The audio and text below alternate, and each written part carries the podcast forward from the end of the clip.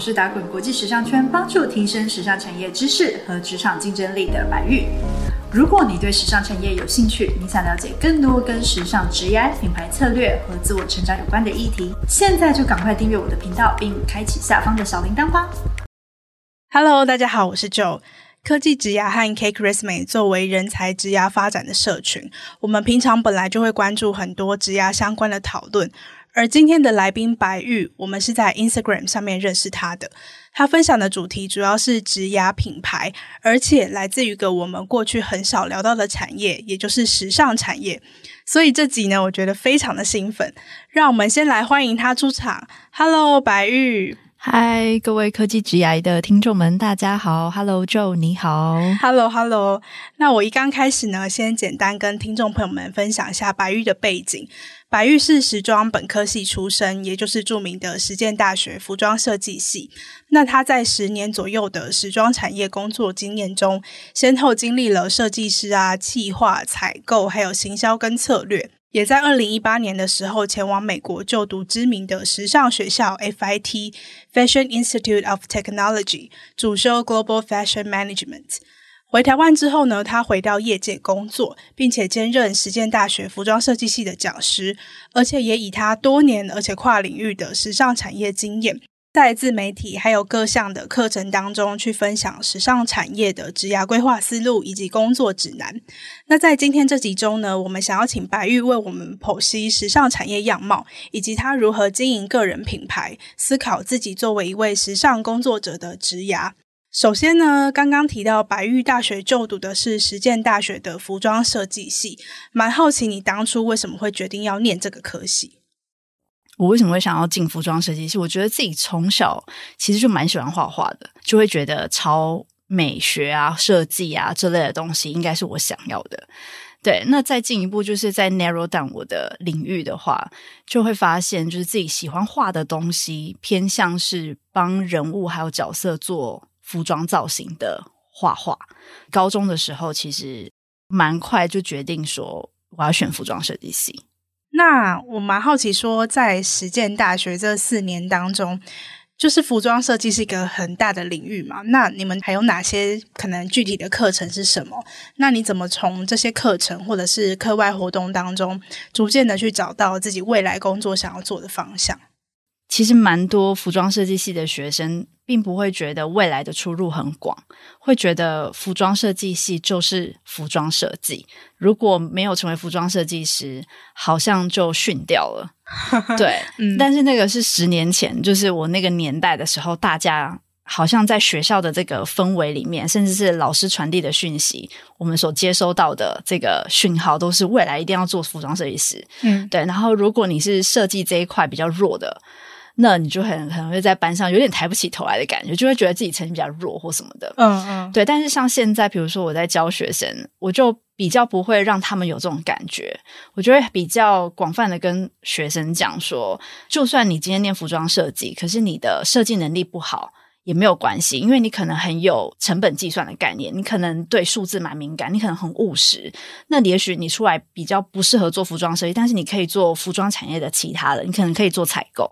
你可能可以做商品企划，但是我在那我那个年代的话，就是大家就是好像就是挤破头一定要做服装设计师。可是真的到了毕业之后，才发现台湾的这个产业里面，其实真正能够成为设计师的人非常的少。那不止少之外呢，应该是说发展受相对受到局限，尤其是台湾的市场本身就小，所以服装品牌也相对少。嗯，然后整个职业的发展。并不能够像比如说科技业或者是金融业，它有一个很完整的，可以在一间企业里面从一开始的 junior 一直待到不只是 senior，甚至可能可以变成区经理啊，甚至是管理整个亚洲区啊之类。就是它的 career lab 相对非常非常的天花板很低。嗯嗯，对。那你自己当初在大学毕业之后是怎么样找到第一份工作的？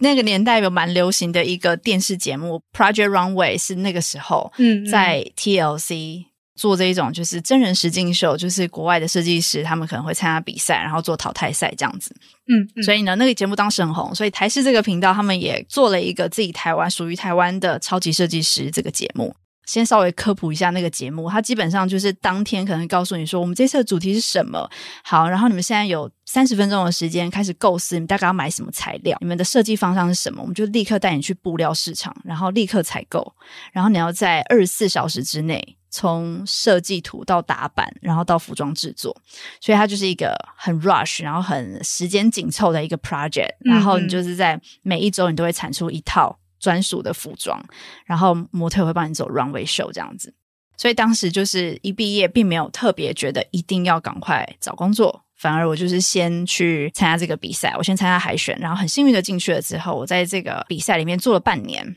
被淘汰了之后呢，我想说，嗯，好，我好像可以就是开始找工作了。对，所以我就先玩了半年。但我觉得在那玩半年的当中，不知不觉其实帮我累积了非常多很棒的作品，让我可以更独立的去发挥自己的创意，然后看见自己可能在大学四年没有看见的，maybe 是实际制作执行的能力，就是从零到一的这个这一整段过程。所以我真正的第一份工作是我在那个 project 结束之后，当时的会有点排斥，说就是大海捞针的找工作。我比较喜欢就是从朋友啊，或者是师长，或者是就是前辈之中的口中介绍一些工作来，然后去尝试看看。所以我当时的第一个步骤其实是回实践大学的，就是系办公室，然后就是找老师聊天，就闲聊，顺便交代一下最近的近况这样子。对，然后他们就刚好就说，哎，有一个。造型师专门在做艺人的服装造型的一个蛮大咖的服装造型师，他在找助理。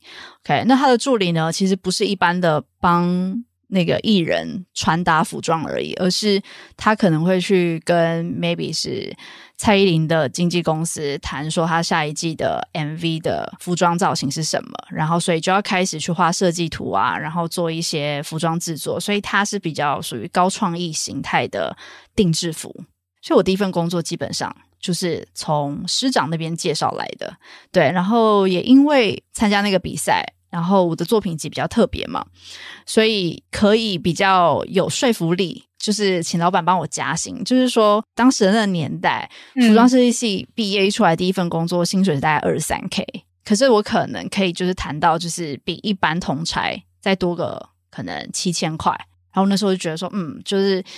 不枉那时候有先参加比赛，累积一个丰富的作品集跟资历。可是你当初决定要去参加这个超级设计师的比赛的时候，你心里是有抱持着说你想要累积作品集的这个目标吗？诶，没有诶，其实不是抱持要累积作品集的这个目标，而是就想玩玩看的这个想法。然后一方面是自己其实本来就是蛮喜欢展现自我的，嗯，对，所以知道说，诶，有一个平台可以。让自己的作品恣意的发挥创造力是一个很棒的机会，对，因为也听说过，就是一旦你到了业界，你所做的设计一定会受局限，你可能会受到公司品牌形象的关系或者市场的导向，所以你你在做设计方面，你就不能完全按照自己的想法，你必须以顾客为主。嗯嗯，对，所以一开始毕业的时候，最想要尝试的就是以自己为导向的设计作品会是怎么样？嗯，对，嗯。其实刚刚你提到的那个 Project Runway，我之前有看过，它的中文名称翻译好像叫《决战时装伸展台》。是的，是的，对。然后他们每一集的题目都会有点不一样。那有时候它其实是会需要一些商业的设计，就是你需要考量市场的接受度吧。没错。所以你当初参加台版的，就是超级设计师的这个节目的时候，它都是比较发挥创意的嘛，就是他不会要求参赛者要考量市场的接受度。嗯，这个要看说他那一集的主题，比如说我们曾经有一集的主题可能是帮大女孩设计服装，那这样子就有一个很明确的 TA，就是她的身形比一般的正常女孩子可能尺寸再稍微大一点。对，那这时候当然你就要考虑到你的客群他的喜好，然后还有他的身形等等。当然这个是必要养成的技能，可是我必须说我当时确实没有特别把精力放在这一块，就还是会。以比较自我中心，有时候你们如果如果你真的有看 Project Runway，你就会发现有一些设计师非常自我中心，他就完全不管客人在想什么。嗯，所以我当时的角色确实是可能在整个比赛群当中个性比较特立独行的设计师，然后可能那个评审就会说：“你这个衣服有谁敢穿 穿出去？”我就说：“我敢啊，或者什么之类。”就是那种回答会很不可一世。对，但我觉得就是呃青春的。青春的展现。现在想想，就是也是一个难忘的回忆，是个难忘的回忆，但是也是确实觉得蛮不好意思的。当初还真的是就是蛮自负一点，我自己会这样觉得。嗯，对，现在就会很 humble。我发现就是可能年过三十的人就会比较 humble。刚刚有提到说，经由老师的介绍，开始了一个打板助理的工作嘛。那我们在开场的时候也有提到说，你后来除了设计本身以外，也经历过了企划、采购、行销和策略这样在时装产业里面不同的角色。那也想请你跟大家分享，说是怎么样累积这样的经验的。超级设计师在节目结束后，我找到了我第一份工作。然后呢，我在造型设计助理的那一份工作呢，其实有大概做了一年多左右。那当时呢，心里就开始觉得说，哎，我都是在做一些很酷的舞台装，然后都是所谓的 one of the kind，就是都是针对艺人他的需求，然后可能做广告服、做演唱会衣服的定制。那我就开始内心就有一个小小的渴望，就很想要知道说。那除了这种一对一的定制服之外，到底我们平常身上穿的这种叫做成衣的东西，嗯，它到底是怎么制造的？成是成熟的成，衣是衣服的衣，这种东西叫 ready to wear，也就是说，品牌端它依照基本尺码的身形去做服装的放大跟缩小码。基本上，它在生产制造过，它只要生产一个基本版之后，它就可以无痛的，就是去放大和缩小，然后生产制造。但是当时其实一直以来都只是做刻制化、刻定的这种服装的时候，就会不了解这个概念到底是什么，所以我就萌生了想要从服装工作室这种造型师工作室跳到一个品牌端去工作。好了，今天的分享就到这边。想听白玉老师完整版的时尚职业故事，可以到科技职业的 Podcast 频道聆听，链接就放在影片下方的说明栏里。我们下次见喽，拜。